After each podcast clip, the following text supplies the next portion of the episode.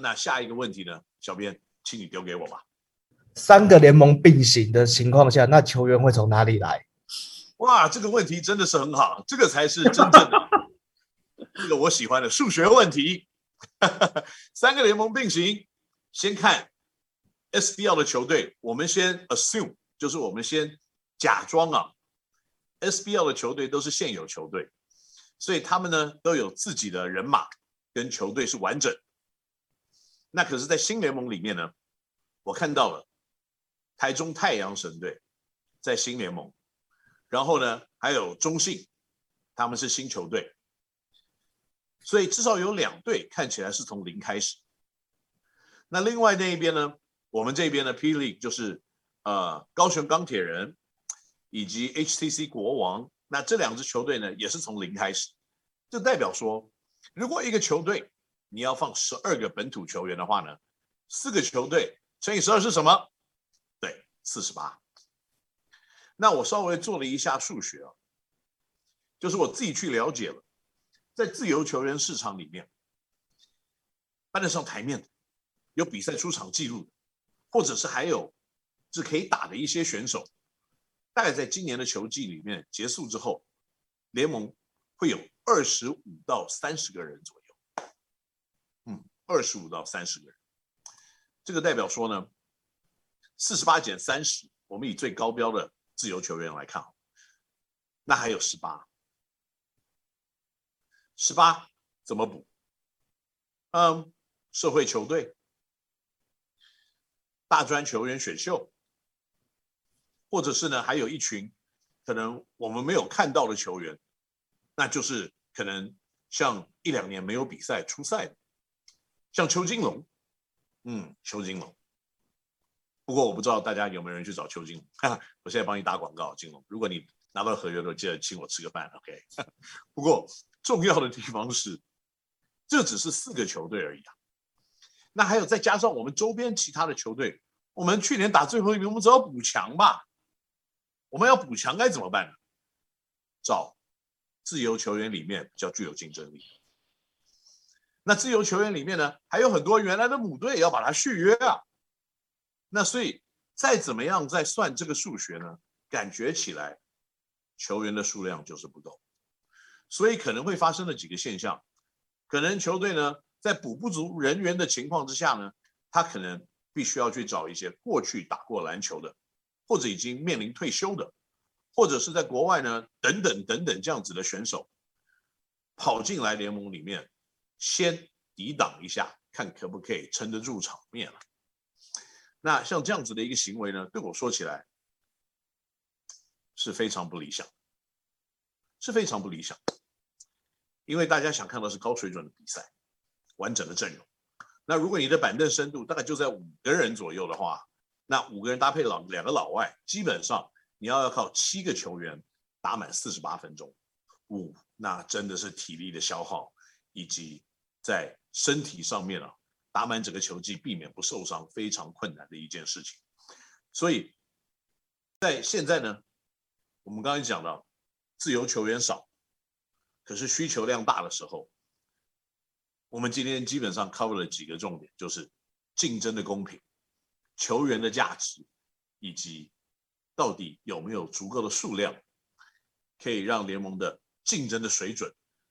都是保持在同一个平台上面。同一个水平上面，这个是我们可能必须要去担心的一个地方。嗯，第四个问题就是网友问的啦，说未来工程师主场会不会有大荧幕？嗯，我们去年比赛就有大荧幕啊，可是大荧幕跟大家想象的有点不一样，因为去年的大荧幕呢是放在场的斜对角的两边，啊，那个不是像这个在和平馆中间那个四方形。那因为呢，在去年我们做过评估，如果要做很大型的荧幕，让大家有那种感官上面的刺激的话，我们场地的左右边的宽度是比较不够的。那左右的宽度比较不够的时候，那个大荧幕你吊到高高的地方的时候，其实你是没有办法真正有很好的角度来可以看这个大荧幕。所以相对的，那个荧幕可能要变小一点。那可是呢？不管怎么样来看这件事情，这个仍然是一个非常庞大数字上面的投资。那我们在今年呢，这个球季，我们已经要规划我们的投资，大概在一千五百万左右的一个数字，放在竹北地区，就是我们现在的县立体育馆的对面的一个建筑物。我们要在那个建筑物呢，成立我们自己这个工程师的训练中心。那这个训练中心里面会有我们所有球员的宿舍，会有他们起居的地方。也会有他们练球篮球场的场地，然后有重量训练的地方，有盥洗室，而且有我们球团的办公室，都会在这个建都在这个建筑物里面。所以呢，可能在球员的训练、球员的照顾，以及未来呢，可以跟球员、球迷跟互动的一个场地，都会在很靠近县立体育馆斜对面的这个工程师中心。那在工程师中心呢，未来的这个创立，当然也会花掉我们可能明年球季最大最大的一个投资。所以在场中间的这个大荧幕的部分，明年可能还是会有一些困难度的。可是，在场旁边的这两个大荧幕呢，应该会继续的在使用当中。下一个问题，下一个问题是有球迷问，下一季还有机会看到塔碧吗？下一个球季会不会看到塔碧？嗯，因为现在是六月一号，所以呢，我相信大家对于明年的洋将是谁，大概充满了很多很多的问号。那可是大家要了解一件事情，看到塔碧这件事情，我我我没有办法完全的跟大家讲 yes or no，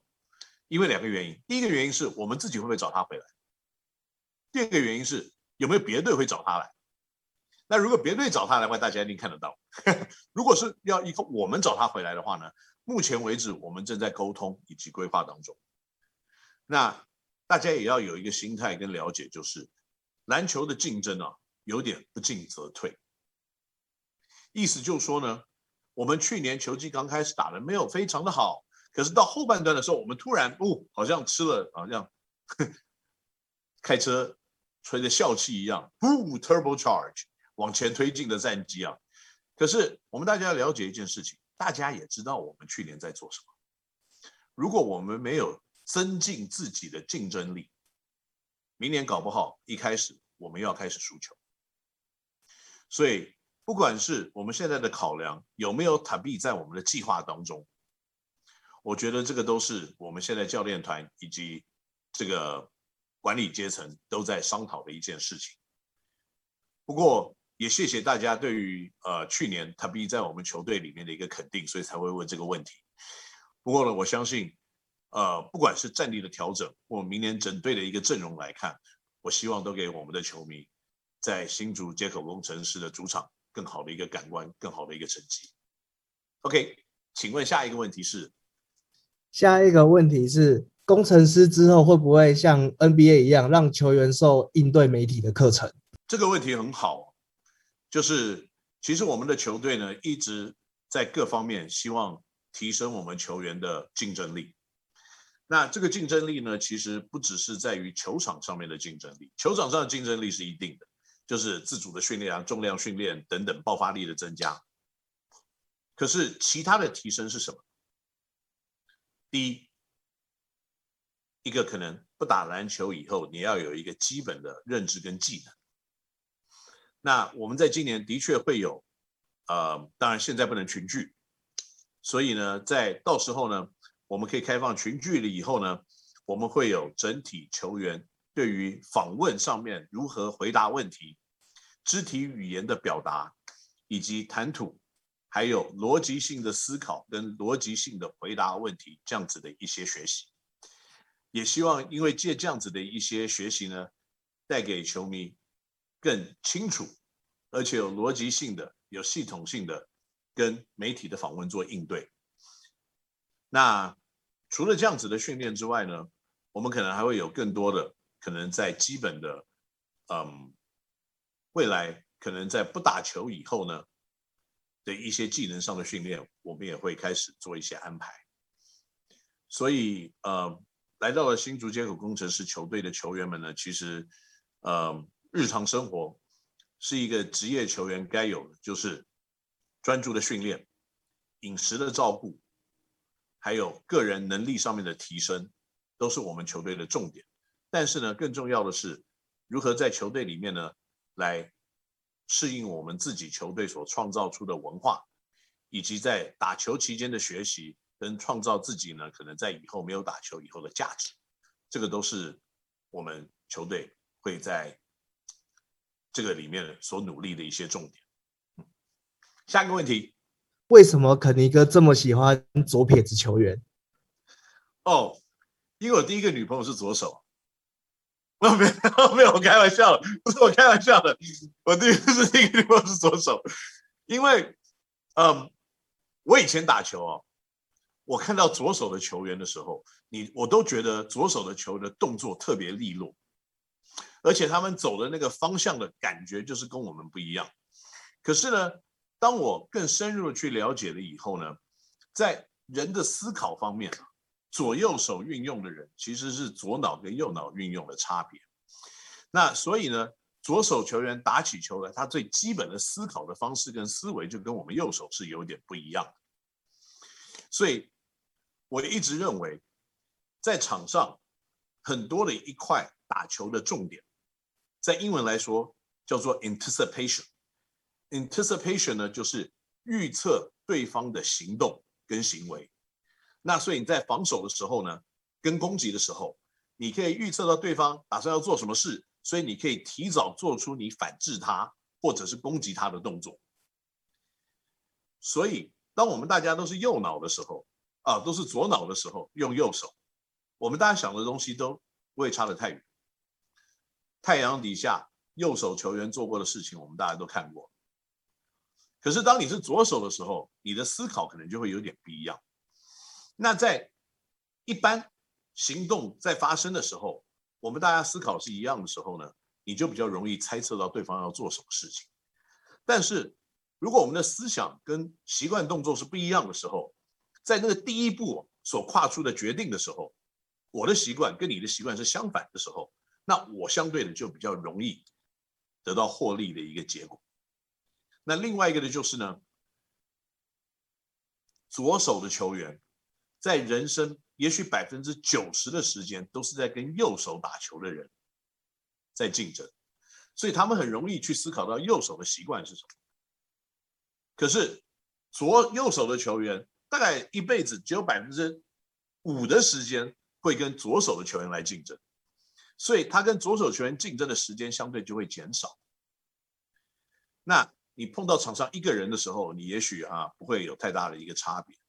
可是我认为，这个我是自己有做过实在实验了，就是你场上五个都是左手的时候，他们五个人的集体的行为跟思想是跟我们的对手是集体的不一样的时候，而且他在百分之九十五的时间是适应你的时候，你只有百分之五的时间在适应他的时候，那可能就会形成一些在运动习惯上面不一样的结果。那当然这只是一个理论而已，所以。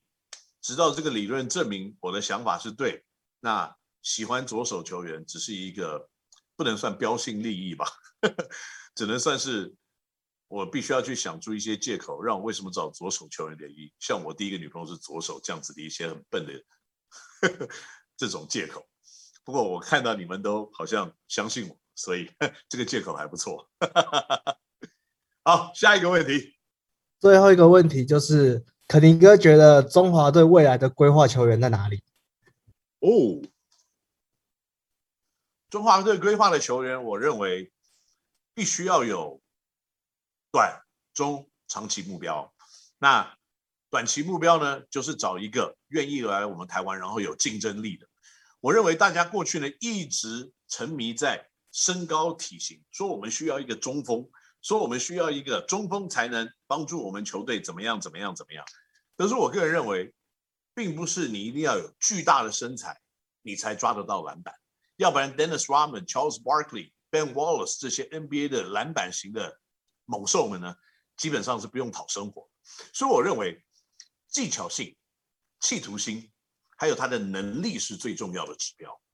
如果我们可以找到一个六尺七寸的，然后一场比赛可以帮你抓十五个篮板的人，而且他又可以帮你得到三十分的分数，三分球命中率又高，又可以往里面挤着打，那为什么不找这种人？因为我们限制了我们寻找的目标，所以呢，我们寻找的人跟量看起来就好像只有这么一点点而已。但是如果我们比较用开放的心情，是什么样子的人可以帮助我们赢球？大家多思考一下，这个人的能力够不够的时候，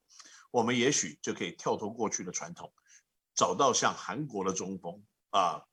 归顺球员，像罗杰尔这样子的人，大概就在两百公分，然后命中率。百分之五六十，然后一场比赛打下来也是个三十分、十五篮板这样子的成绩，那也许他就可以帮助我们中华队。不过这是短期的目标，我认为中长期来看呢，我们还是必须要去寻找年轻的外国的选手，那愿意呢在长期来看，愿意配合我们国家队的训练，在我们台湾打职业篮球或者是学生篮球一起长大，然后呢打出一个好的成绩。然后知道我们国内篮球的球风以及篮球的文化，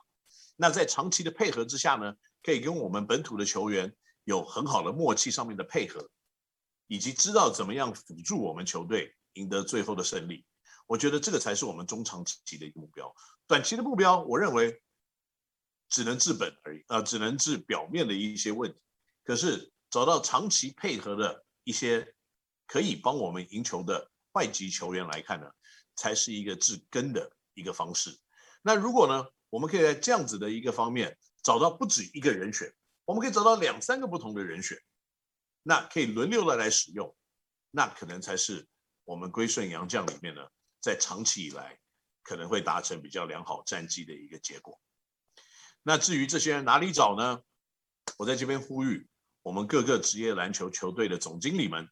以及工作的人员们呢，在寻找洋将之余，大家也都花点心思，可以怎么样帮助我们国内的篮球呢？在寻找有条件、有天分而且有意愿的球员们呢，可以加入我们国家队的一个行列，这样子才可以提升我们整体的一个竞争力。所以，球员如果经验不够，没关系，我们给你；如果薪资不够，没关系，啊，篮协可不可以给你？没有，我开玩笑了。我今天很喜欢开玩笑。不过不重要，因为国家队是大家，不是只是一个协会。好的战绩是我们全国人民的一个骄傲，而不是只是一个协会。所以，我们大家要一起共同的努力，让这个环境，让我们的竞争力来提升。那找洋将，更是我们各自有资源的地方，各自有资源的球队本身就应该去做的。那看可不可以寻求到这些找来好的球员们，他们的意愿加入呢？也是可能我们可能多一点的资源丢在里面，必要的一个内容。好了，这一集呢，这个 Kenny 闹星球，我相信有很多的话题跟问题，也希望在我们的防疫期间呢，我们不能群聚，可是我相信大家喜爱打篮球的心都是在一起的，所以在我们这个防疫期间呢，也希望大家可以保持安全，不要。跑去跟人家打麻将，虽然打麻将只有四个人，不是五个人，不过不重要。这个大家平安安全，我们下次再见，拜拜。